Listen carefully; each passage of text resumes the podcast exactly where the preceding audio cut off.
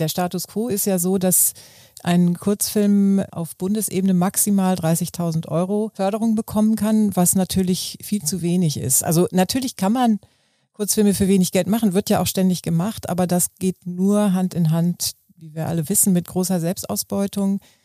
Ein Regularium, was ich für absolut abschaffenswert halte, das ist die bei der BKM und im FFG angesiedelte Obergrenze von 30 Minuten für Kurzfilme.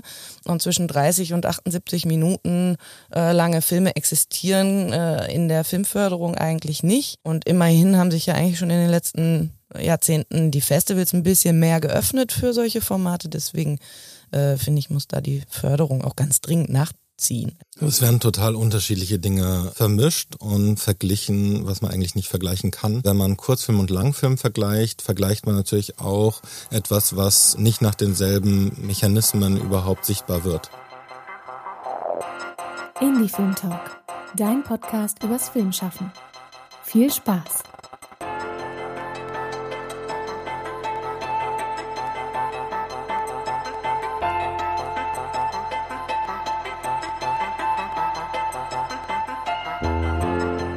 Hey und willkommen beim Indie Film Talk Podcast. Mein Name ist Eugene und ich freue mich wieder einmal den Kurzfilm in den Fokus unseres heutigen Gespräches zu rücken. Bei dieser Folge wollen wir uns auf die Produktionsbedingungen und die Möglichkeiten für den Kurzfilm konzentrieren und schauen, wie neue Finanzierungsmechanismen durch die Förderungen und die Novellierung oder die anstehende Novellierung des Filmfördergesetzes Talents und die MacherInnen hinter den Kurzfilmen fördern können und bei der Produktion unterstützen können. Diese Folge ist eine Kooperationsfolge mit shortfilm.de, dem Kurzfilmportal von AG Kurzfilm, dem Bundesverband Deutscher Kurzfilm und wird im Rahmen vom Indie Film Talk und shortfilm.de veröffentlicht. Kurz nochmal zur Info, was ihr beim Kurzfilmmagazin shortfilm.de bekommen könnt oder sehen könnt. Da kriegt ihr natürlich aktuelle Informationen und Hintergründe rund um den Kurzfilm. Deswegen schaut auf jeden Fall auch hier vorbei bei unserem Partner von der Folge ähm, Shortfilm www.ftf.de. Bevor wir jetzt starten, würde ich ähm, doch direkt mal erstmal die Gäste vorstellen, äh,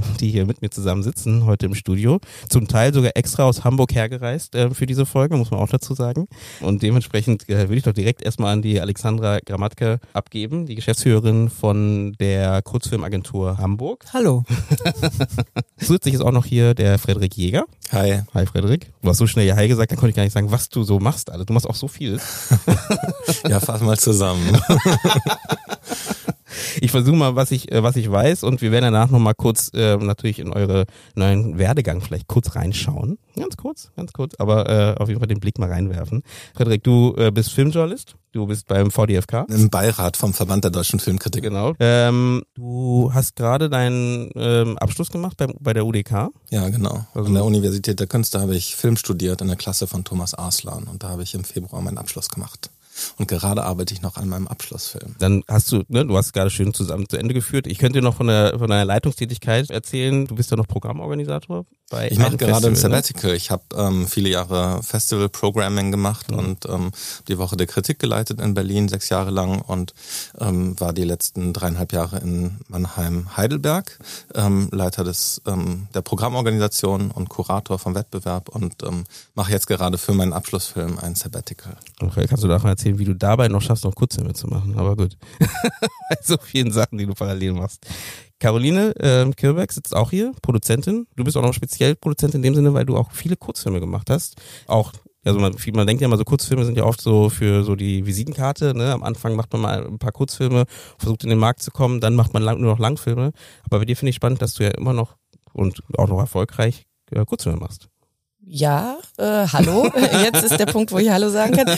Ähm, schön, dass es als erfolgreich wahrgenommen wird. Ja, es ist aber nicht einfach, kann ich gleich dazu sagen. Darüber werden wir nämlich gleich nochmal ähm, ja, ein bisschen detaillierter sprechen. Ähm, bevor wir das aber machen, damit die Leute euch auch so ein bisschen einordnen können, mag ich es gerne nochmal so einen kleinen Einblick zu geben. Und deswegen haben wir immer so diese Frage, die wir gerne stellen, ist, was euch zum Film gebracht hat eigentlich. Ja? Jetzt könnt ihr, äh, alle können überlegen, außer Alexandra, weil ich gebe immer direkt an dich weiter. Ja, bei mir war es tatsächlich die Sprache. Ich habe nämlich eigentlich äh, russische Literaturwissenschaft studiert und bin dann mehr oder weniger zufällig äh, engagiert worden als Dolmetscherin für einen Dokumentarfilmdreh in der Ukraine. Und da habe ich Blut geleckt, habe erst Dokumentarfilme dann auch angefangen selber zu machen, bin dann wieder in Hamburg äh, an das Kurzfilmfestival geraten, dort eingestiegen und äh, schließlich dann gelandet als Geschäftsführerin der Kurzfilmagentur, die unter anderem dieses Festival organisiert und aber auch Verleih und Vertrieb für Kurzfilme macht. Hm. Die Sprache hatte ich irgendwie, das ist auch schön. Frederik, ist es bei dir auch die Sprache? Äh, bei mir ist es, glaube ich, eher das ähm, Erzählen und das ähm, Weltentdecken, Weltbauen und Weltentdecken durch die Perspektiven von anderen. Ähm, bei mir war es tatsächlich etwas, was schon in der Schulzeit begonnen hat. Also ich habe schon als Jugendlicher angefangen, ähm, äh, sowohl mit Freunden kleine Filme zu drehen, als auch ähm, ein Filmmagazin herauszugeben, das wir noch äh, fotokopiert ausgedruckt haben und verteilt haben an der Schule und ähm, solche Dinge Dinge ähm, haben sich dann immer fortgesetzt. Filmstudium, also erst ähm, Filmwissenschaftsstudium und eben später das ähm, Filmstudium an der UDK. Wie hieß das Magazin? Das erste Magazin heißt, hieß Galaxy Cinema. Wow. nicht schlecht, nicht schlecht. Und äh, wurde es gelesen? Also äh, was war da die Rückmeldung aus der, von der, von der Also ich glaube nicht, dass wir es verkaufen konnten. Ich glaube, wir mussten es den Leuten schon eher aufdrücken. Ja, das ist ein schöner Start auf jeden Fall.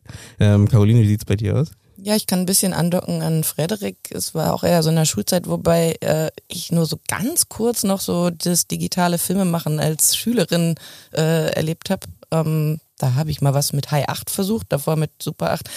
Äh, aber ich glaube, insgesamt kann ich auch mit Sprache was anfangen, beziehungsweise mag ich Film total gerne als Medium, was diese vielen verschiedenen Kunstformen miteinander verbindet. Ich glaube, das ist ich bin weniger so eine äh, nörde mich in irgendwas rein, in eine Sache, sondern ich mag gerne viele Sachen miteinander kombinieren und daraus dann wieder äh, Welten schaffen, ja, und Atmosphären. Gefühle. Das ist, das, das glaube ich, der Ursprung meiner, meiner Leidenschaft für Film, diese Welten zu bauen. Und da ist es mir dann im Endeffekt egal, ob das kurz oder lang ist. Ähm, das aber auch gleich äh, als Punkt für den Kurzfilm natürlich mhm. zu verstehen. So. Mhm. Ja. Genau, Werdegang, ähm, ich habe dann Filmwissenschaft studiert und aber parallel immer was produziert, also hergestellt als Regisseurin und Produzentin. Äh, deswegen verstehe ich mich so als Filmemacherin vor allem. Genau, und ich arbeite mit Pong-Film. Da, äh, das ist eine Produktion, die sehr politische, oft Dokumentarfilme macht, aber auch Hybride. Wir haben auch einen ersten langen Spielfilm gemacht mit Philipp Schäffners Rob. Ähm, und selbst äh, parallel dazu mache ich noch als Kirberg Motors, ist mein eigenes kleines Label, äh, Filme mit KünstlerInnen, ähm, die tatsächlich verstärkt aus der bildenden Kunst kommen. Ähm, experimentelle Formen. Äh, und da mache ich dann viel, auch Kurzfilm. Nicht nur, aber viel. Hm.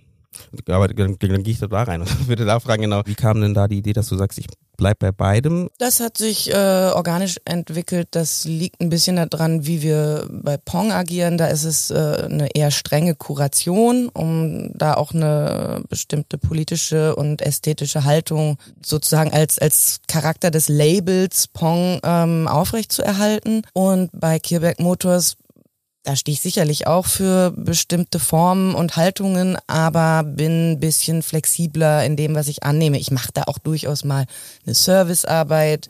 Äh, ich berate KünstlerInnen ähm, für einen Filmförderantrag, ähm, die dann aber selbst einreichen. Oder ich, also das ist dann so tuned bei Kirberg Motors. Hm. Schön gesagt. Wir wollen heute so auch ähm, über die Herausforderungen reden bei der Kurzfilmproduktion. Deswegen freue ich mich auch besonders eben, dass du, Alexandra, hier auch hier bist, weil du kriegst bestimmt auch viel mit von den Filmschaffenden, die dann zu euch kommen und sagen, ja, Schwierigkeiten, die wir haben, was sollen wir tun? Was sind denn so Sachen, wo du merkst, das sind so in unserem aktuellen System, wie es äh, aufgebaut ist, ähm, was oft kommt von ähm, Filmschaffenden. Naja, also die Förderung generell ist natürlich das Problem.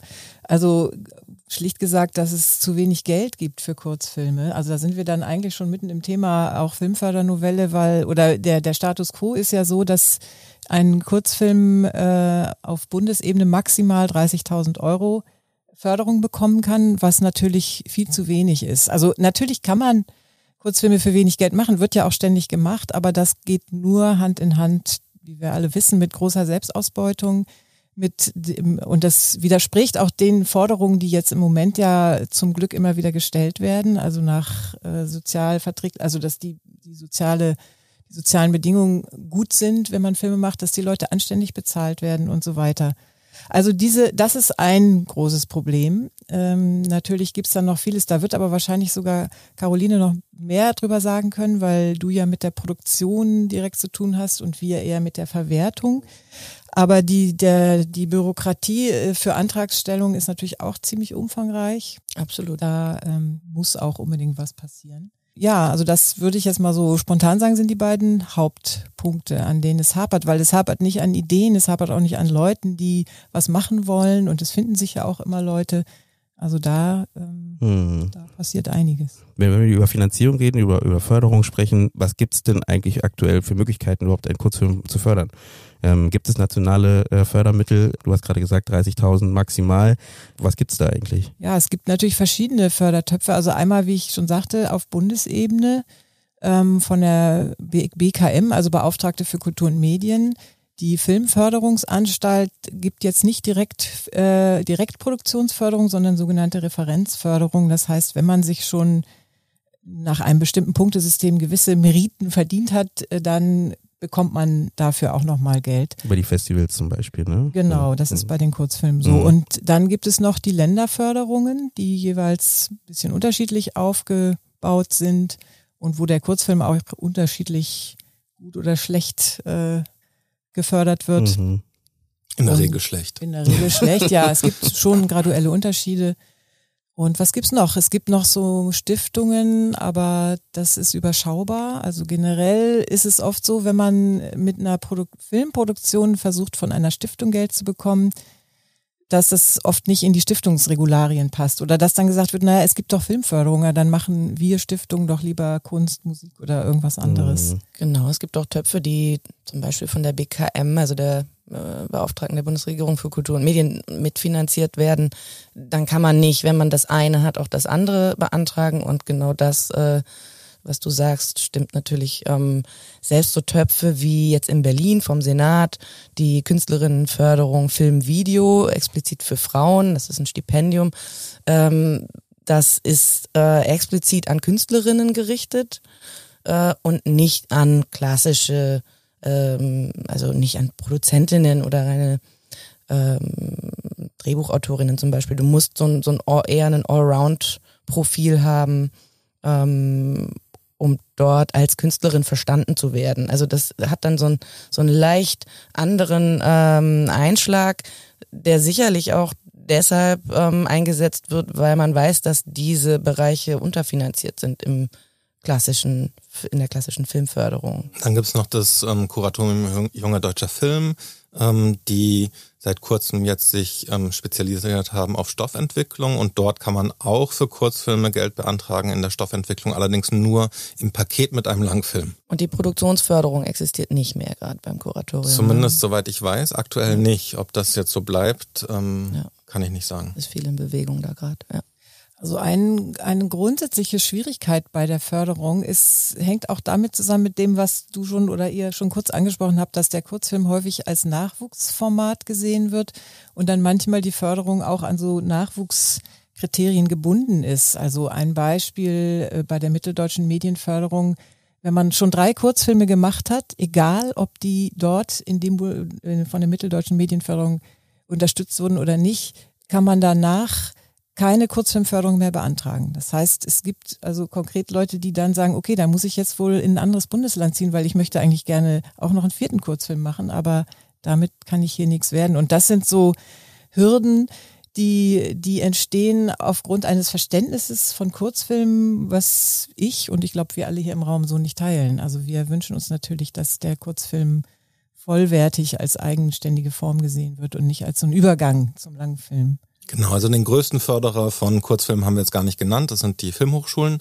Ähm, also das heißt, ähm, das ist genau dieses, dieses Denken, ähm, dass äh, es eigentlich eine Ausbildungsmaßnahme ist, Kurzfilme zu machen und deswegen wird das gefördert über die ähm, Haushalte, die für Hochschulen zuständig sind, Bildungshaushalte ähm, und die Hochschulen finanzieren ähm, Kurzfilme natürlich. Hm.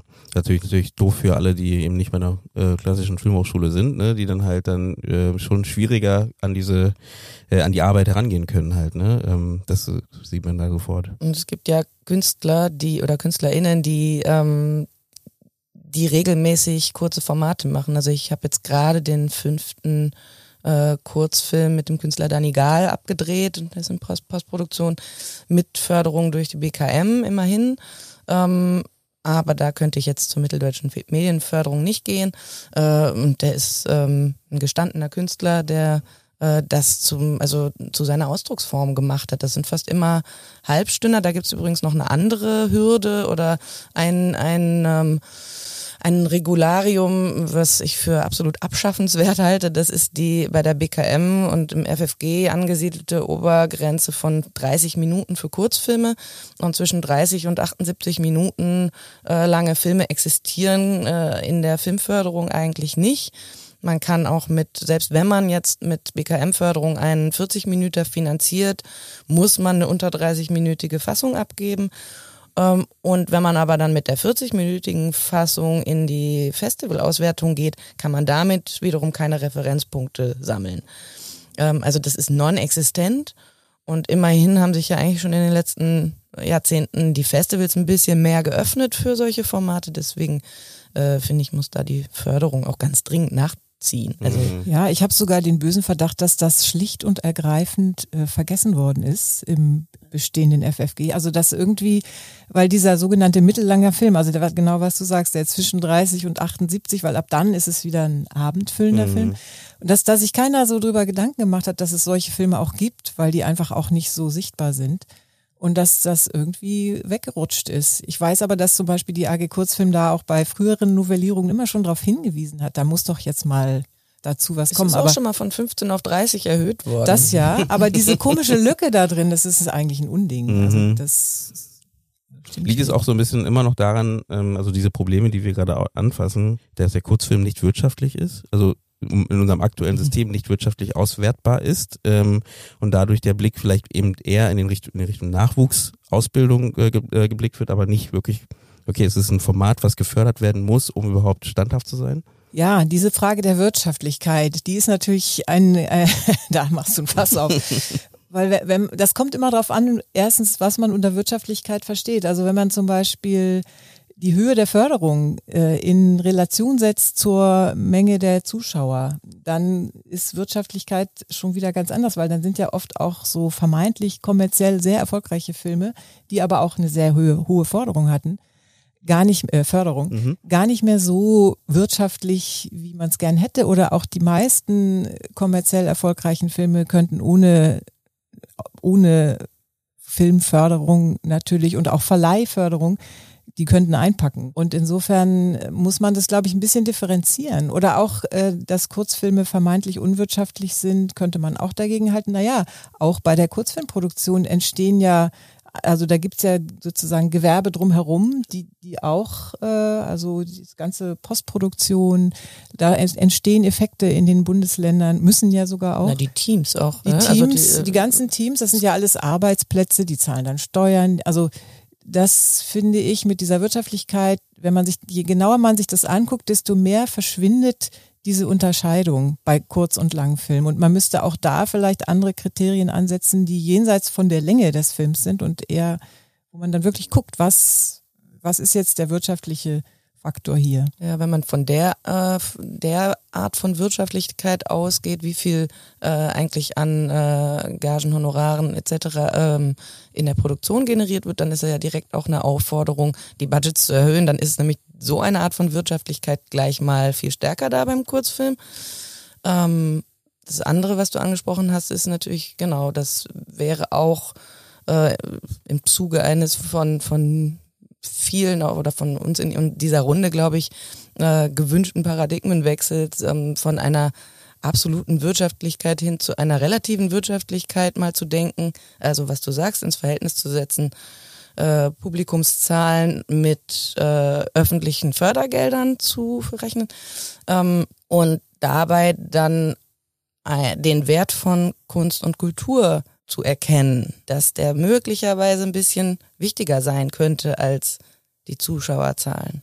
Zum, ja, denn es wird ja auch viel darüber geklagt, dass der deutsche Film auf Festivals und auch im Ausland nicht so erfolgreich ist. Und es wird ja immer gesagt, was können wir denn tun, damit das sich ändert? Und gleichzeitig ist eben bei der Förderung so eine ganz diffuse Vermischung von wirtschaftlichen und kultur- oder künstlerischen Kriterien die, äh, die es dann auch schwer macht, einem Film, der vielleicht künstlerisch äh, wahrscheinlich total erfolgreich sein könnte, dann aber die ausreichende Förderung zu kriegen. Genau, also solange man Erfolg, also es ist auch eine Frage, wie, äh, wie, definiert, wie man, definiert man Erfolg, mhm. solange man Erfolg rein an Zuschauerzahlen misst, ähm, werden wir da immer hinterherrennen mit unseren kleineren Budgets. Also am Ende halt auch den Marketing-Budgets. Ne? Da geht's um vermeintlich kleine versus vermeintlich große Filme. Und da fallen dann nicht nur Kurzfilme rein, sondern auch bestimmte sehr künstlerisch äh, ange angelegte Filme, äh, Doku der Dokumentarfilm,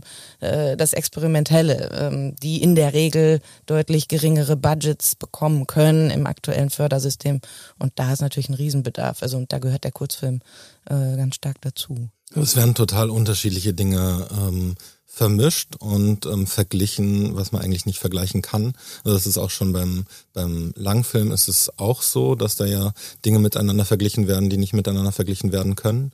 Ähm, aber ähm, wenn man Kurzfilm und Langfilm vergleicht, vergleicht man natürlich auch etwas, was ähm, nicht nach denselben Mechanismen überhaupt sichtbar wird. Mhm. Und ähm, der, der Langfilm, der irgendwie klassische Kinostarts hat mit einem Termin, zu dem die allermeisten Filme ja verschwindend geringe Besucherzahlen haben, ähm, sehr viel weniger Zuschauerzahlen als viele Kurzfilme ähm, auf Festivals haben. Ähm, ist ähm, für den ähm, Kurzfilm nicht gegeben, unter anderem auch, weil es gar nicht möglich ist für einen ähm, Verleih ähm, mit einem mit mehreren Kurzfilmen als Paket. Also ich war gerade in Frankreich, da liefen zwei Kurzfilme von ähm, Pedro Almodovar äh, im Kino zusammen als einen Film. Ähm, 60 Minuten zusammen, die Filme sind beide knapp 30, äh, sind grob 30 Minuten lang beide zusammen. Ähm, Cinematic Experience Almodovar oder so hieß es und lief in zehn Kinos in Paris. Ähm, un, undenkbar hier, weil du das nicht, äh, du kriegst keine Förderung dafür. Also du kannst, du kannst sowas als Verleih gar nicht rausbringen, außer komplett im eigenen Risiko. Und auch der Filmverleih für ähm, den Bereich des ähm, künstlerisch anspruchsvollen, des ähm, äh, des Arthouse-Films insgesamt ist ähm, sehr, sehr schwierig, wenn du nicht eine, ähm, eine Senkung des Risikos hast, also eine Unterstützung ähm, durch die öffentliche Hand. Und insofern ähm, haben wir eine Situation, wo wir, ähm, wenn, wenn wir jetzt irgendwie von Wirtschaftlichkeit sprechen, ähm, etwas verlangen von Filmen, was aber ihnen gar nicht ermöglicht wird. Und äh, das auch verlangen von den Herstellenden und den äh, Herausbringenden. Wie meinst du, dass man es verlangt? Da werden auch bestimmte Dinge verlangt, die wir nicht leisten können, wie du gerade beschrieben hast. Ähm, der Verleih ist nicht in der Lage, finanziell so etwas wie zwei Kurzfilme von Almodovar ins Kino zu bringen. Ja. Äh, genauso ja. bin ich nicht in der Lage, bestimmte Produktionen zu stemmen, weil ich die Budgets nicht habe. Ja, das Problem der Sichtbarkeit ist natürlich beim Kurzfilm tatsächlich gegeben. Also was du gesagt hast, die, die Fördersituation, also für Verwertung da gibt's ja eigentlich kaum Möglichkeiten, auf Landesebene schon. Da kann man auch Verleihförderung für ein Kurzfilmprogramm beantragen. Dann kommt aber hinzu, dass es auch nicht so leicht ist, in Kinos äh, Kurzfilme unterzubringen, weil die auch nicht darauf ausgerichtet sind oft. Also es gibt eine Handvoll sehr engagierten Kinos, die die Kurzfilme zeigen in verschiedenen Varianten, also als Vorfilm oder auch Kurzfilmprogramme. Aber das ist auch wieder von Kinoseite aus nicht so einfach, weil die natürlich auch unter dem Druck stehen und ähm, sehen müssen, wie sie ihre Zuschauer kriegen. Und das ist mit Kurzfilmen, wo kein berühmter Schauspieler oder Schauspielerin und kein Glamour ist, manchmal auch schwieriger. Also es geht ja. Also ich als Kurzfilmagentur, das ist ja unser täglich Brot sozusagen, die, die Filme in die Kinos oder äh, in die Fernsehsender und so weiter zu bringen. Aber deswegen weiß ich auch, dass das ähm, unter den jetzigen Bedingungen natürlich auch mühselig ist.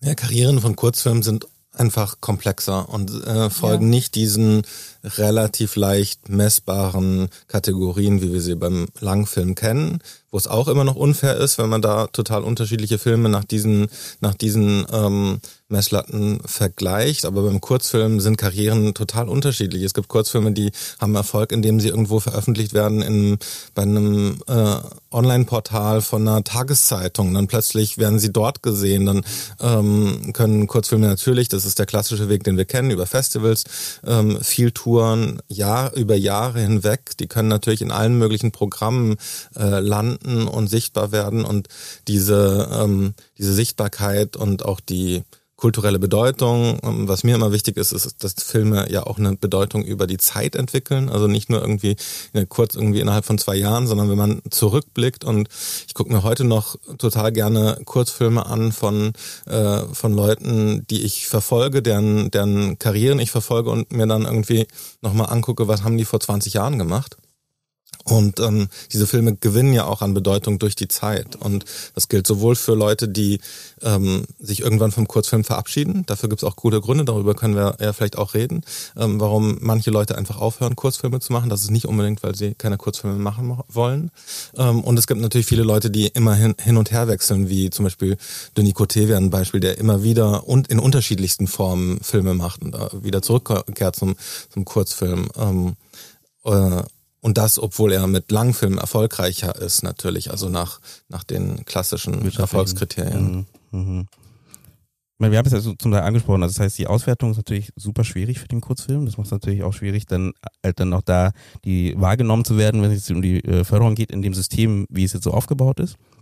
Ähm, du hast gerade davon gesprochen, dass viele ja auch dann äh, weggehen vom Kurzfilm. Ne? Aber ich würde ganz kurz, die Auswertung ist schwierig, ja und nein. Also okay. es gibt wahnsinnig viele Kurzfilmfestivals in der ganzen Welt. Es gibt eine extreme Präsenz vom Kurzfilm ähm, in einem bestimmten äh, Zyklus eben von Festivals und äh, ich kenne viele Leute, deren Kurzfilme gar nicht zu den erfolgreichsten gehören und trotzdem waren die auf 70, 80 Festivals in der Welt. Also es gibt schon eine Form von Sichtbarkeit, was eher für einen Filmemacher ähm, äh, dabei nicht so erfüllend ist. Das habe ich selbst erlebt mit äh, einem äh, Kurzfilm, den ich gemacht habe, der ähm, vergleichsweise erfolgreich war und dann in Ländern wie Brasilien, Russland, ähm, Norwegen und so weiter lief, ich wurde nirgends eingeladen.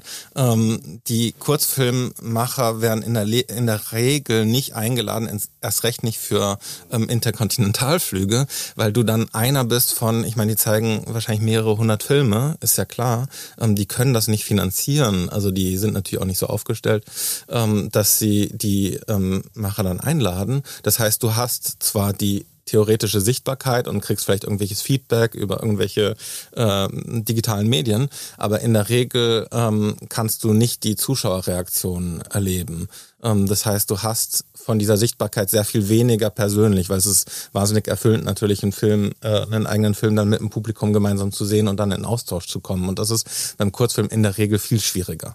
Ähm, das heißt, ähm, äh, in der Hinsicht ist die Auswertung ähm, es gibt die Plattform ambivalent. Dafür, genau, verstehe ich. Es gibt die Plattform dafür schon, die ist auch da, wie du sagst, egal ob es die verschiedenen Festivals sind. Ne?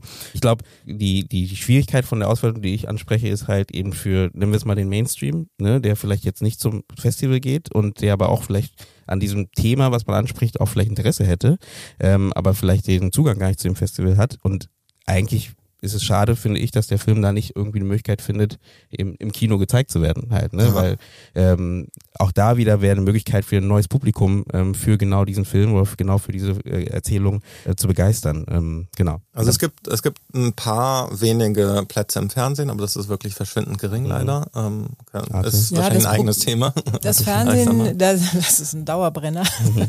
ja, da glaube ich ist äh, finde ich das oft total schade, weil es eigentlich so aus meiner Sicht super einfach wäre und für die Fernsehsender auch wirklich eine Bereicherung, da mehr Platz für Kurzfilme zu schaffen. Aber die sind eben so festgezurrt von ihren äh, Slots, wo auch immer dann so getan wird, als ob das so Naturgesetze sind, dass diese Slots eben so existieren und dass für Kurzfilme da kein Platz ist.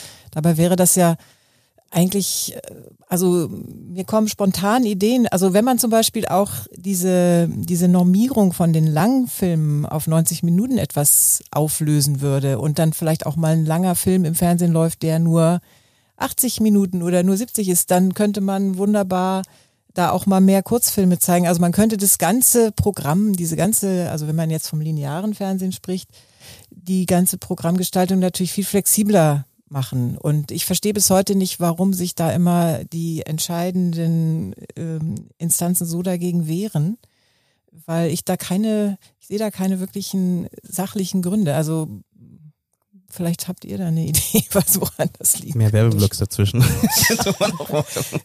nee, ich würde nur sagen, das ist ein, ein Teil dessen. Ein anderer Teil, den ich als problematisch sehe in der Finanzierung und dem Überleben für, äh, mit dem Herstellen von Kurzfilm, äh, ist auch eine ziemliche Starrheit äh, im Verständnis von Auswertungen.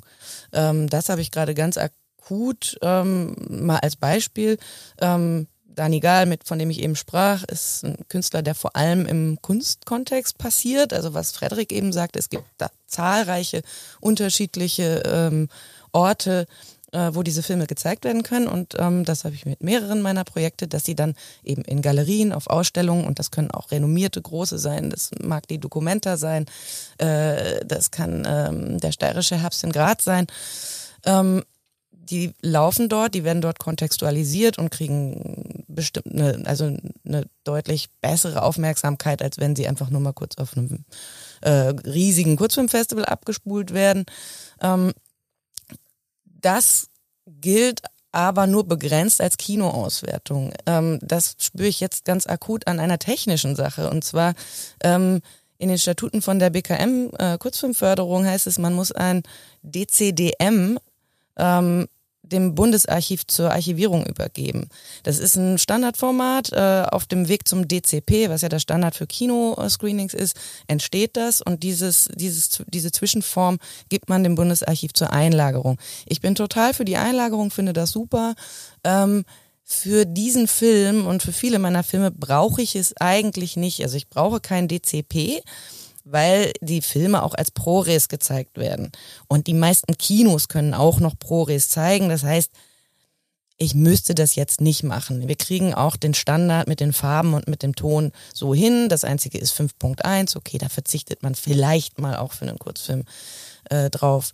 Wenn es um das Einsparen von, äh, weiß ich nicht, Tausi geht, das ist bei Kurzfilmen halt einfach schon relevant.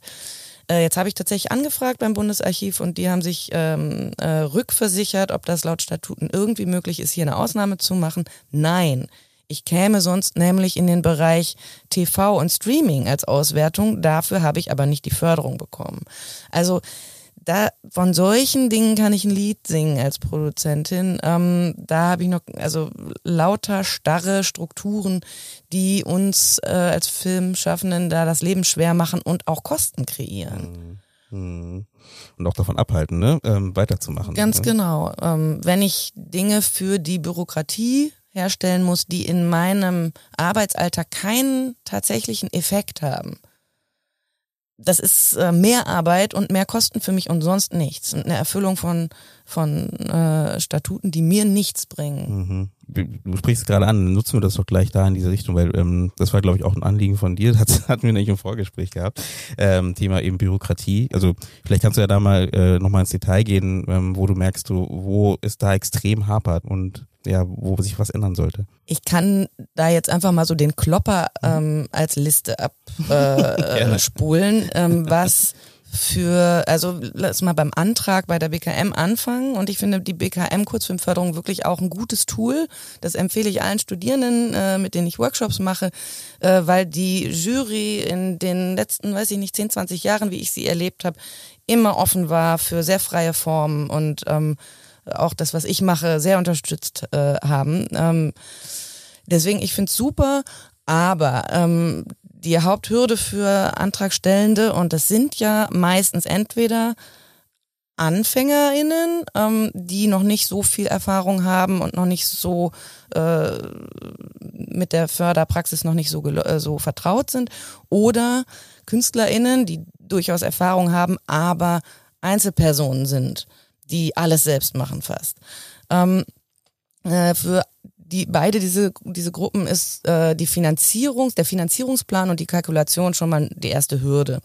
Ähm, da gibt es so Fragen nach, was ist der Eigenanteil, was sind Rück- und Beistellungen, äh, warum muss ich eigentlich, wenn ich produziere, aber auch selbst Regie mache, die eine Gage deckeln, um 20 Prozent kürzen, da wir nicht mehr so viel verdienen. Das ist für riesige Produktionen sicherlich sinnvoll, damit man sich nicht alles in die eigene Tasche scheffeln kann.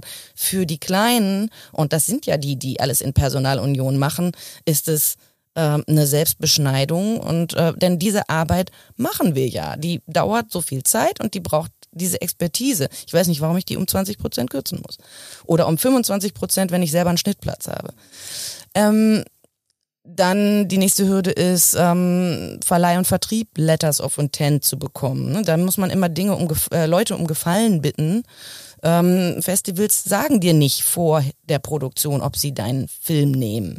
Die Kurzfilmagentur kann ich fragen und manchmal, wenn sie irgendwie den Film von Alex Gerbaulett, die Filme kennt, ähm, dann sagt sie, okay, hätten wir vielleicht Interesse, den nächsten zu nehmen. Aber mehr kann man da nicht sagen. Man muss ja den Film erstmal sehen. Ähm, und dann in der Abwicklung. Wenn ich also die Förderzusage habe, dann muss ich, um die Finanzierung zu schließen und den Zuwendungsbescheid zu bekommen, den Zuwendungsbescheid, zu bekommen. Ähm, folgende Sachen liefern. Die Bescheinigungen, Steuersachen vom Finanzamt, die vorläufige B BAFA, äh, das, äh, ich muss ein Projektkonto einrichten. Ähm, ich brauche Zusagen aller Finanziers. Ich brauche die Bestätigung aller Rück- und Beistellungen und die Bestätigung meiner Barmittel sind genau auf dem Konto. Ähm, und dann muss ich noch stellen einen Antrag auf Beibehaltung der Fördersumme bei verändertem Budget. Wenn ich also zwischen Antragstellung und Finanzierungsschließung, Veränderungen an meinem Budget vornehme, weil sich Realitäten geändert haben, äh, was ja passieren kann, weil Antragstellung und Entscheidung Minimum drei Monate auseinander liegen, dann muss ich jede einzelne Position, die verändert wurde im Budget, verargumentieren. Ich muss das vergleichen und Gründe dafür liefern. Da geht es teilweise um 20 Euro. Das habe ich so erlebt. Ähm, und weil das Minimum sechs bis zwölf Wochen dauert, meiner Erfahrung nach, bis das von der FFA, ist ja die Prüfinstitution äh, ähm, für die BKM kulturelle Filmförderung Kurzfilm, ähm, bis das dort geprüft wurde, ich in eine ähm, Korrekturschleife, Minimum eine gegangen bin, weil ich wieder irgendwas falsch gemacht habe, obwohl ich das eigentlich schon ganz gut kann. Ähm, und bis es dann final durchgegangen ist, ähm, muss ich vermutlich schon drehen. Ne? Wenn der, die Entscheidung im April fällt und ich im Juli drehen muss, aufgrund von Wetter und pipapo, Leute haben nur dann Zeit, ähm, dann äh, stehe ich vor dem Problem, dass ich den Zuwendungsbescheid nicht vor Drehbeginn habe und auch noch kein Geld auf dem Konto. Und dann muss ich erstmal vorstrecken. Dann muss ich vor allem auch darauf äh, achten, dass ich einen Antrag auf äh, vorzeitigen Maßnahmebeginn noch stelle damit ich überhaupt Geld ausgeben darf. Denn sonst werden alle Kosten, die ich vor Zuwendungsbescheid habe, nicht anerkannt. Also ich gehe da schon ziemlich viele Risiken ein. Und wenn es dann da so um 30.000 Euro geht, dann möchte ich das als Einzelperson nicht tragen. Ich glaube, was man daraus hören kann, ist, das dass, die, dass die Förderung nicht aus der Perspektive von Filmemachenden ja. ähm, gedacht wird, sondern aus der Perspektive der Behörde. Das mhm. heißt, es ist die Absicherung aller möglichen Vorwürfe, die man der Förderung gegenüber machen könnte, ähm, die im Fokus stehen. Und ähm, ich meine, wir sind ja ähm, heutzutage eigentlich schon so weit, dass wir davon ausgehen, dass ähm, eine öffentliche Stelle eigentlich dafür da ist, etwas zu ermöglichen. Und das heißt, eigentlich müsste die Förderung einmal hingehen zu den Filmemachern, wie wäre es denn für euch am besten? Wie können wir es aufmachen? Und wie kriegen wir das dann irgendwie legal hin? Ähm, dass das die sich an ihre ähm, Gesetze halten müssen, ist ja klar, aber ähm, dass man für eine Förderung von zum Beispiel 15.000 Euro ähm, für einen Kurzfilm, was sowieso eine verschwindend geringe Summe ist. Und ähm, das ist einer der Gründe, warum es so wenig Sinn macht, in Deutschland Kurzfilme zu machen, ist, dass man sie nicht ordentlich finanzieren kann, also dass man Leute nicht fair damit bezahlen kann, außer man hat eine Idee für einen Eintagessdreh mit irgendwie in einem, in einem Apartment, das man schon hat und nicht mieten muss. Ähm, ansonsten wird's zu teuer. Ähm, wenn man für solche verschwindend geringen Summen, die man sowieso als Zuwendung gibt, also bei denen man auch nicht, die man auch nicht zurückzahlen muss, wenn man für die die nicht einen Weg findet, das mit weniger Auflagen zu machen, dann macht man als ähm, Behörde irgendwas falsch. Ja, ich denke auch. Also wie du sagst, ne, die, man nimmt nicht die Perspektive der, der Produzierenden ein. Und es gibt in bestimmten Punkten eben auch unterschiedliche Bedingungen bei der Produktion von kurzen und langen oder äh, Filmen. Also wie du sagst, diese Kürzung des Regiehonorars macht bei einer Riesenproduktion vielleicht Sinn, aber wenn das Budget eh so viel kleiner ist, eigentlich gar nicht. Und das müsst, das sind ja Punkte, die könnte man ja sogar relativ leicht verändern. Ne? Da müsste eben nur man sich die Mühe machen, sich das mal alles genau, also das einmal durchzuspielen, so wie mit dir jetzt, und dann Punkt für Punkt überlegen, okay, wie können wir das besser machen. Ich meine, am Ende ähm, diese Problematik, äh, also dieses bürokratische, merkt man ja, das ist ja auch ein äh, in Deutschland ein großes Problem, ne? egal ob es jetzt beim Bauamt ist oder ob es beim, äh, beim Film ist. ich glaube auch in anderen Ländern. Auch in anderen.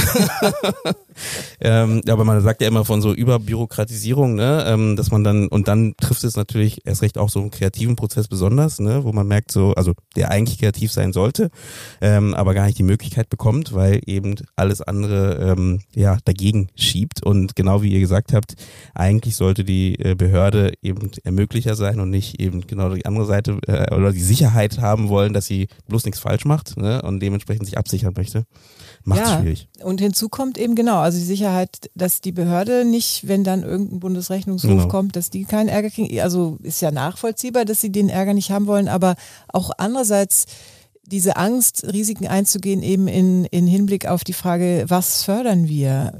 Und das ist zum Beispiel auch so ein Punkt, äh, wo du ja auch schon ein bisschen drauf eingegangen bist. Bei jedem kreativen Prozess ist es total normal, dass du mit einer Idee anfängst und mit einem meinetwegen auch gut ausgearbeiteten Plan und im Laufe der, des Herstellungsprozesses verändern sich die Dinge. Das ist auch gut so, sonst würde da immer was Langweiliges bei rauskommen. Und solche Prozesse sind so, wie die Förderung im Moment ist, kaum vorgesehen. Also eine Sache, die, die ja auch wahrscheinlich sehr viel mehr interessante äh, Filme hervorbringen würde, wenn man, wenn man das Format offener gestalten würde, die Förderung. Also wenn du sagst, ich will einen Kurzfilm machen, dann stellt sich aber im Laufe der Zeit heraus, das ist vielleicht viel interessanter als äh, Pilot für eine Serie oder als ein Kunstprojekt oder als ein VR, keine Ahnung was. Da, darum, aber dass man das so nochmal verändern kann und aber nicht entweder sogar die Förderung zurückzahlen muss oder ganz minutiös begründen muss, warum das jetzt nicht haargenau so ist, wie man es mal ursprünglich eingereicht hat. Das wäre schon eine große Hilfe. Also, und das, das würde aber bedeuten, eine größere Risikofreudigkeit seitens der Förderer, was die Inhalte oder was die Formate betrifft. Oder Formatoffenheit, ne? Ich glaube, das, ja, also, das ne? wäre ein wichtiger Also Punkt. ich muss sagen, dass die Abnahme der finalen Filme meistens sehr, sehr unproblematisch äh, läuft. Aber stimmt, an der Stelle, die du ansprichst, ähm, wenn man Formate ändern will, da ist es dann wieder starr. Ja, und das könnte doch ganz spannend sein, dass man sich da nicht vorher festlegen muss. Also das gilt ja nicht für jedes Projekt, aber es gibt sicher auch Projekte, wo das, wo das von Vorteil wäre wenn es möglich wäre. Ja, es ist ja kein Geheimnis, dass deutsche Kurzfilme wahnsinnig erfolgreich sind. Also deutsche Kurzfilme sind äh, zum Beispiel auf internationalen Festivals, ähm, wo Langfilme gerne laufen würden, aber meistens nicht genommen werden, wie Cannes, ähm, äh, Venedig, Locarno und so weiter, regelmäßig präsent in viel größeren Zahlen, gewinnen Preise und so weiter, laufen weltweit. Ähm, und das liegt natürlich daran, dass viele Kurzfilme mit einer großen kreativen Freiheit entstehen. Ähm, die allermeisten, also wenn man so sich den deutschen Kurzfilmkatalog zum Beispiel anguckt, etwa 50 Prozent der Filme da drin stammen aus der freien Szene, 50 Prozent ähm, aus so einem Hochschulkontext.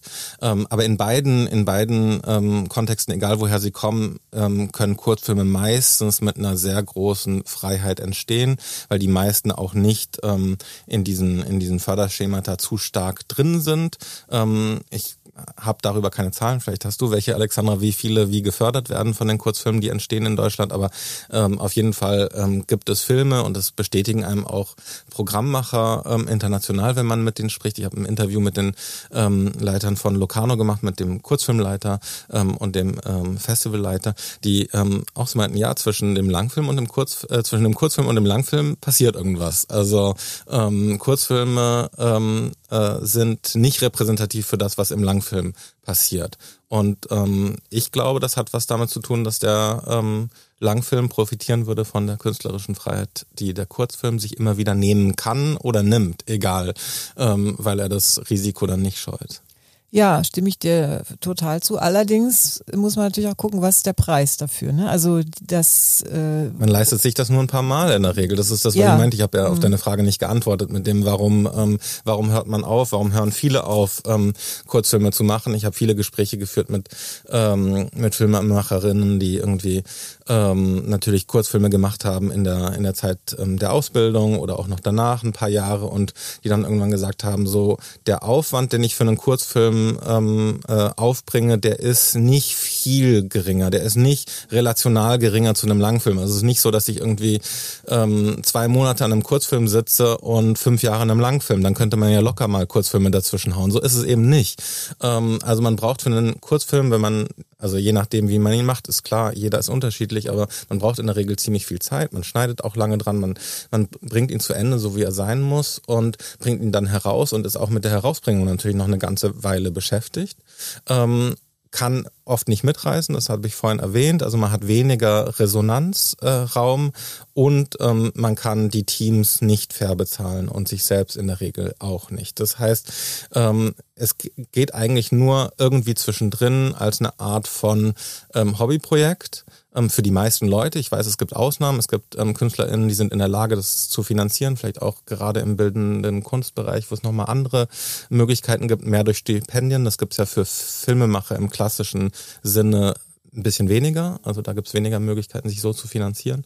Oder für Leute, die an der Hochschule arbeiten oder so. Also es gibt schon ein paar Möglichkeiten, wie man quasi das Leben finanziert und dann noch Kurzfilme nebenbei macht. Oder Leute, die Found-Footage-Filme machen, ähm, die also nicht drehen gehen, ähm, haben vielleicht auch nochmal eine andere Möglichkeit. So, aber naja, Archivrechte sind auch nicht billig. Die sind schweineteuer. Wenn das alles öffentlich-rechtliche, insbesondere, da fängt es teilweise, geht's bis 9000 Euro die Minute.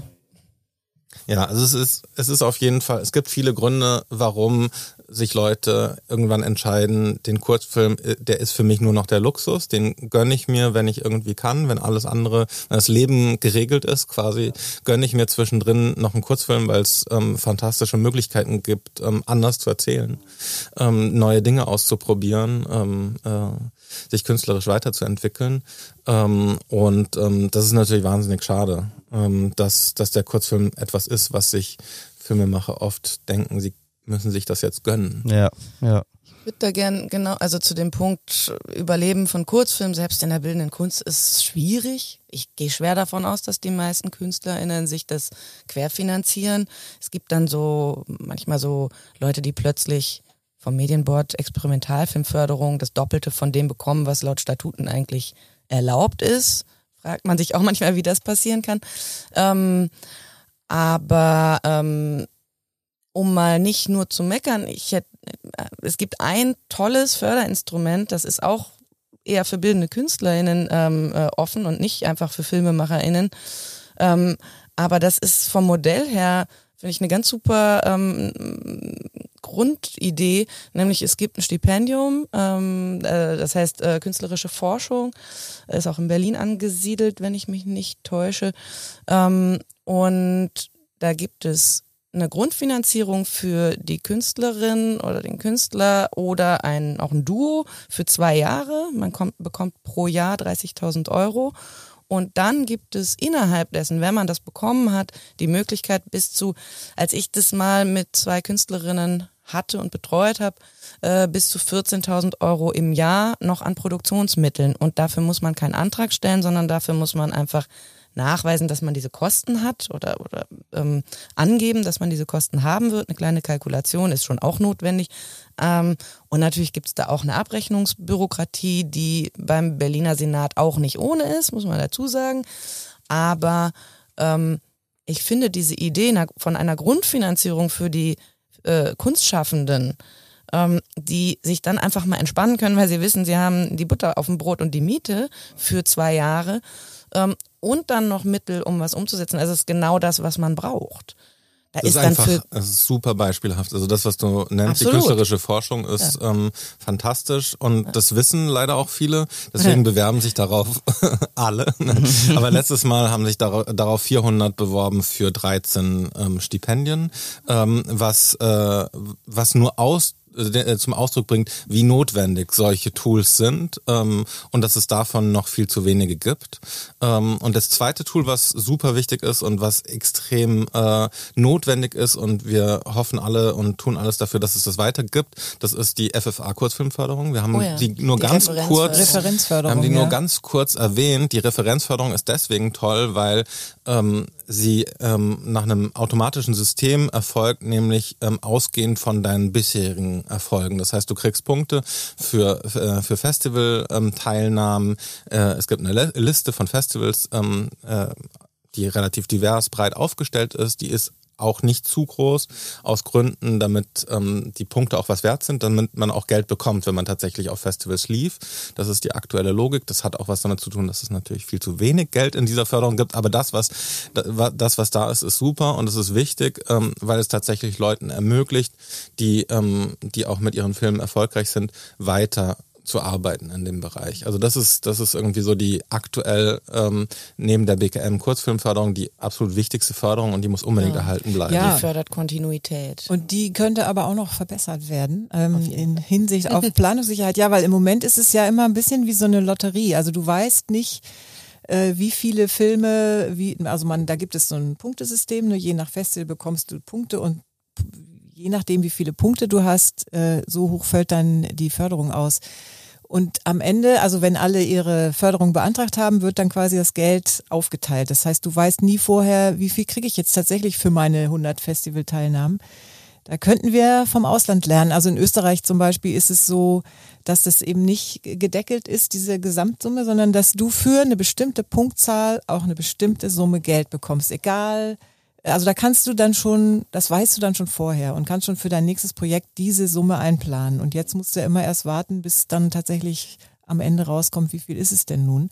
Das ist vielleicht eine Kleinigkeit, aber ich finde, das sind alles so Sachen, die, die würden schon helfen. Also gerade weil, weil eh die, die ähm, Situation, also weil man halt planen muss und sehen muss, woher Ja. man sein Geld kriegt. Gibt es gar keine Deckelung dort in Österreich, was das angeht? Oder? Nee, also ich, ich schätze mal, die haben so, ähm, so gewisse ähm, Höhe. Orientierung. Mhm. Also das, das wird ja jetzt nicht total ausreißen Mhm. nach oben oder unten. Und daran orientiert sich das. Und du weißt eben, mit dem und den Punkten äh, bekommst du so und so viel Geld. Hm. Das finde ich eine sehr gute, gute Lösung. Wir hoffen ja gerade auch, dass hier in Deutschland ja auch, ähm, man redet von dem, der Novellierung des Filmfördergesetzes, dass neben den Beispielen, die wir jetzt genannt haben, die vielleicht ganz gut sind, ähm, aber immer noch zu wenig sind, auch was passiert. Ne? Du hast gerade Österreich angesprochen, ne? dass wir halt in dem Bereich eben Kurz, Kurzfilm, künstlerischer Film äh, mehr Möglichkeiten bekommen. Was sind denn da eure Wünsche äh, oder nicht nur Wünsche, sondern auch, ihr habt ja auch mitgearbeitet an dem Papier, was, was ab, äh, rausgegeben wurde, also eure Forderungen, was äh, passieren soll. Für die, die es nicht wissen, genau in diesem Jahr, also es soll eigentlich bis Ende des Jahres schon so weit sein, dass äh, da was passieren soll. Ob das passiert, wissen wir alle natürlich nicht. Was steht denn da von eurer Seite drin? Also wir drei sind ja, das muss man vielleicht zur Transparenz sagen, äh, Mitglieder der Initiative Zukunft Kino und Film, ähm, jeweils für unterschiedliche Institutionen, ähm, für den Hauptverband Cinephilie, für die äh, AG Kurzfilm und ich für den Verband der deutschen Filmkritik. Und ähm, in diesem Rahmen haben wir uns engagiert für ähm, einen Paradigmenwechsel in der Filmförderung. Ähm, wir fordern, dass ähm, nur, sage ich, 50 Prozent der Fördermittel äh, beim Film nach kulturellen Kriterien vergeben werden. Ähm, und die anderen 50 Prozent nach wirtschaftlichen Kriterien. Wir haben ja vorhin schon erwähnt, ähm, Alexandra ähm, hat darauf hingewiesen, dass momentan total viel vermischt wird. Also dass oft Filmförderung irgendwie so, ja, wir wollen die eierlegende Wollmilchsau und wir wollen, ähm, dass ein Film alle Kriterien erfüllt und dann wird er gefördert und das ist dann der kleinste gemeinsame Nenner. Und wir sagen, nee, so darf es nicht weitergehen. Wir brauchen eine Förderung, die sagt, okay, das ist nach künstlerischen Kriterien, nach kulturellen Kriterien total förderwürdig und das muss jetzt ermöglicht werden. Und ähm, dass das dann auch noch wirtschaftlich wird, da, davon kann man in vielen Fällen ausgehen. Ähm, aber man kann nicht vorneweg das erwarten, weil die Förderung ja in der Regel vergeben wird, bevor etwas entsteht und man deswegen nur spekulieren kann, wie etwas wird. Und wenn man dann spekulieren muss, dass alles erfüllt wird, das geht meistens nicht auf. Wir, wir wollen also 50-50 und wir wollen diese 50-50 in allen Bereichen. Wir wollen eine Förderung von 50-50 bei der Entwicklung, ähm, in der Produktion ähm, und natürlich auch ähm, im Vertrieb Ähm, denn der ist super wichtig. Wir hatten es vorhin davon, ähm, Vertrieb wird meistens unterstützt dann, wenn man schon weiß, okay, das ist eine Marke, das hat einen großen Roman, Vorlage, die irgendwie Bestseller war, dann geben wir da nochmal Geld rein. Es ist aber meistens nicht nach den Kriterien, ist das ein ähm, aufregender Film, den wir unterstützen wollen, damit er die größtmögliche Sichtbarkeit bekommt. Weil dann kann man Karrieren aufbauen, kann man ähm, für Kontinuität sorgen, kann man ähm, äh, ja auch nochmal irgendwie Horizonte erweitern. Also das ist so die grobe, die grobe Stoßrichtung unserer, unserer Forderung und diese 50-50 ähm, nach künstlerischen Kriterien bedeutet natürlich auch, dass wenn man nach künstlerischen Kriterien vergibt, muss man formatoffen vergeben und muss man natürlich offen sein für ähm, Talente, muss man für Nachwuchs, für ähm, Dinge, die nicht in Raster fallen. Dafür muss man offen sein und dafür natürlich auch eigene Jurys haben. Und ähm, das ist das, der einzige Lichtblick, dass das auch in den acht ähm, Punkten, die Claudia Roth ähm, verkündet hat, tatsächlich auch vorkam, dass sie ein Bewusstsein dafür hat, dass es ähm, passgenaue Jurys braucht ähm, und dass es ähm, äh, Förderung nach eigenen Kriterien für künstlerische Projekte gibt. Dass da das aber nicht irgendwie mit ganz wenig Geld nebenbei abgefrühstückt werden kann, das muss, glaube ich, sich noch durchsetzen im BKM als Ja, Einsicht. und du hast es schon gesagt, aber ich will es nochmal wiederholen, weil das auch so oft missverstanden wird. Es geht uns eben nicht darum, künstlerische Filme versus wirtschaftlich erfolgreiche mhm. Filme, weil das haben wir ja schon gesagt, dass diese Trennung eigentlich gar nicht so funktioniert, sondern wir, wir wollen wirklich die Förderkriterien, also die sollen klar ähm, unterschieden werden und es ist dann auch möglich, dass ein Filmprojekt bei beiden Gremien eingereicht wird, also sowohl unter künstlerischen Aspekten. Also dann würde man halt nachweisen, was ist jetzt sozusagen der künstlerische Wert. Und man könnte aber gleichzeitig diesen gleichen Film nochmal unter dem Gesichtspunkt der wirtschaftlichen Kriterien auch einreichen, weil möglicherweise kann man da ja auch was vorweisen.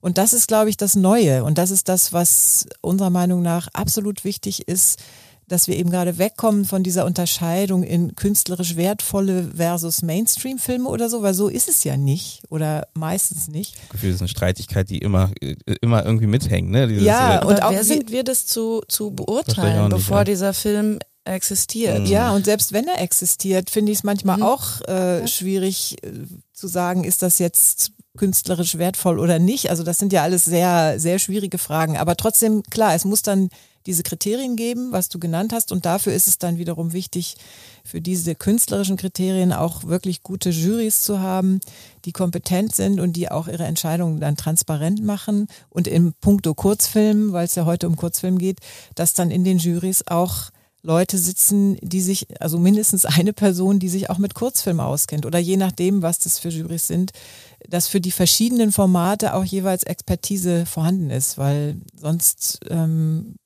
wie soll sonst eine gute Entscheidung getroffen werden?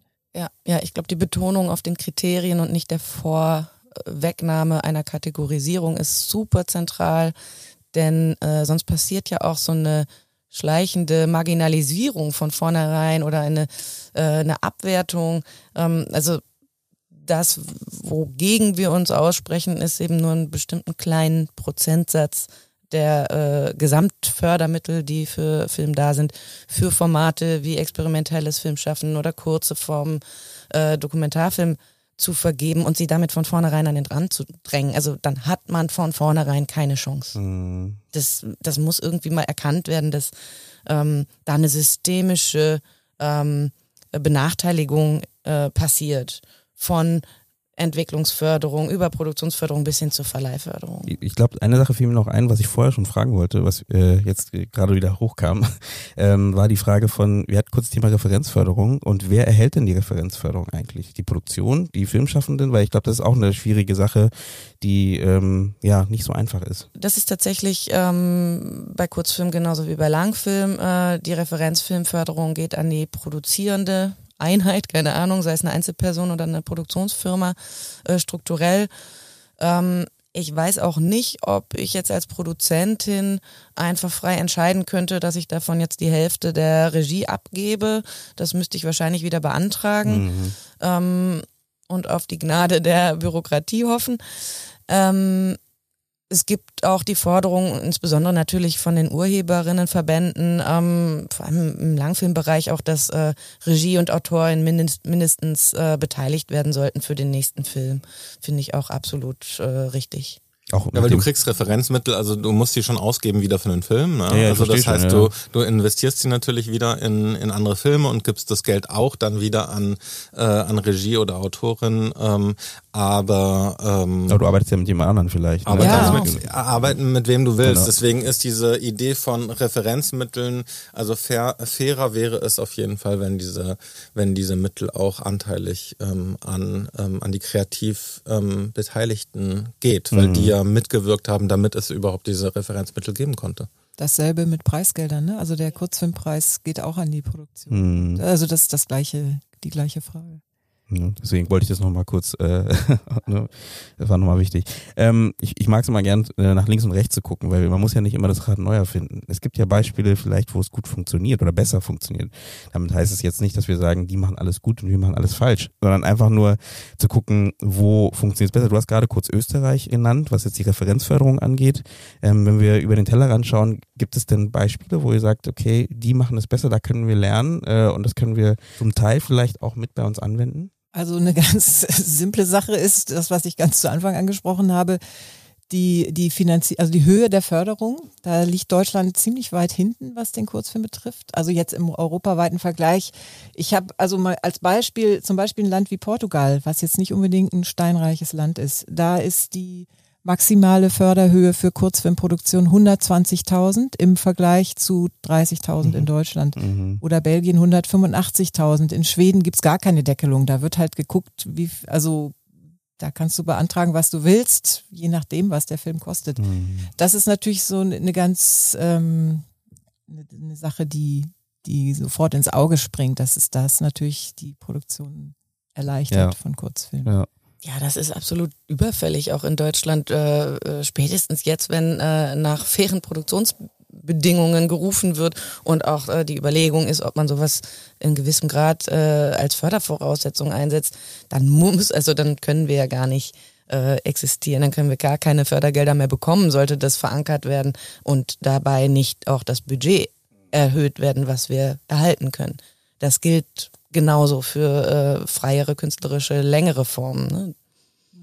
Es gibt auch viele Länder in Europa, die zum Beispiel bei der Förderung gar nicht kurz und also nicht die Länge, wo die Länge kein Kriterium ist für die Förderung, sondern wo es halt nach anderen Kriterien geht. Und das ist ja eigentlich das, was wir uns auch wünschen würden, dass, dass es dann am Ende auch, dann fällt auch automatisch diese, diese Lücke mit den mittellangen Filmen weg, weil, weil dann die Länge jetzt nicht das Kriterium ist. Oder ähm, das minor minoritäre Koproduktion. Also wenn du mit einem äh, mit einem anderen Land eine Koproduktion machen willst, ist es ja in Deutschland so, dass der deutsche Förderanteil muss höher sein als 50 Prozent. Mindestens 50 Prozent und das gilt aber vor allem bei BKM und FFA. Ja. Kann sein, dass sich die regionalen davon oder ja, die regionalen ja. können sich davon lösen. Mhm, Sonst könnte man ja gar nicht mehr minoritär koproduzieren. Ja, genau. Und das ist das ist natürlich ein bisschen wie so ein Teufelskreis. Also du hast ein bestimmtes Budget, das ist zu wenig. Und dann Gott sei Dank, du findest einen Partner in einem anderen Land, der die anderen 60 Prozent meinetwegen zuschießt, aber peng, bist du die 40 Prozent, die du in Deutschland kriegen würdest, wieder los, weil es eben minoritär ist, also sprich unter 50 Prozent. Und das ist auch natürlich sehr, sehr hinderlich für viele Projekte. Und die Regionalförderungen helfen dann auch nur bedingt, weil da muss ich dann wieder mindestens 150 Prozent der Fördersumme in der Region ausgeben. Ähm, und wo ich dann also die, äh, die 50 Prozent on top hernehme, dann muss ich sie aus einem anderen Land holen. Das kann auch nicht Sinn und Zweck dieser Kooperation sein. Wir haben vieles angesprochen. und viele Aufgaben, die auf uns zukommen, glaube ich. Was aber auch wichtig ist, ich glaube, deswegen fand ich es auch so wichtig, dass wir heute nochmal über das Thema sprechen. Besonders heute und besonders jetzt, weil es gerade auch im Umbruch ist. Und ich glaube, die Offenheit äh, gebe ich mal jetzt so raus und hoffe mal, dass sie auch da ist. Ähm, bei den äh, zuständigen äh, Menschen äh, ist da, was zu ändern und was anzupassen, ähm, dass eben mehr äh, kreativ gearbeitet werden darf und kann und dass wir eben auch äh, aus Deutschland äh, mehr Kurzfilme haben und oder Kunstfilme, äh, Animationsfilme haben wir ja gar nicht angesprochen, äh, aber gut, die, die gehören ja auch zum Lang- und zum Kurzfilm. Da sieht man wieder Formatierung sehr schwierig, deswegen sollte man das einfach mal aufbrechen und dass da einfach mehr gemacht werden kann, darf und umgesetzt werden darf und dass äh, wieder ermöglicht wird. Ne? Wir hatten kurz das Wort ermöglicht vorhin. Ich bedanke mich bei euch. Außer ihr habt noch ein Schlusswort, irgendwas, was ihr noch sagen wollt, was ihr noch irgendwie weitergeben wollt. Wenn ihr äh, einen Kollegen, der oder eine Kollegin, die gerade auf dem Weg ist, wieder einen Kurzfilm zu machen, äh, Gibt es da irgendwas, was ihr da sagen würdet? Ich finde, du hast das gut zusammengefasst. Ich würde aber das darf in ein Muss oh, verändern wollen. Es muss sich was verändern. Es muss sich was verändern. Ja. Wenn wir gute Filme haben wollen, dann ja. Mhm. Damit ähm, gebe ich ab in den Morgen, in den Abend oder in die Nacht. Es kommt auch an, wann ihr uns hört. Und bedanke mich natürlich nochmal an shortfilm.de und an AG Kurzfilm für diese Kooperationsfolge, die wir umsetzen durften. Und würde sagen, wir hören uns bei der nächsten Folge wieder. Ciao.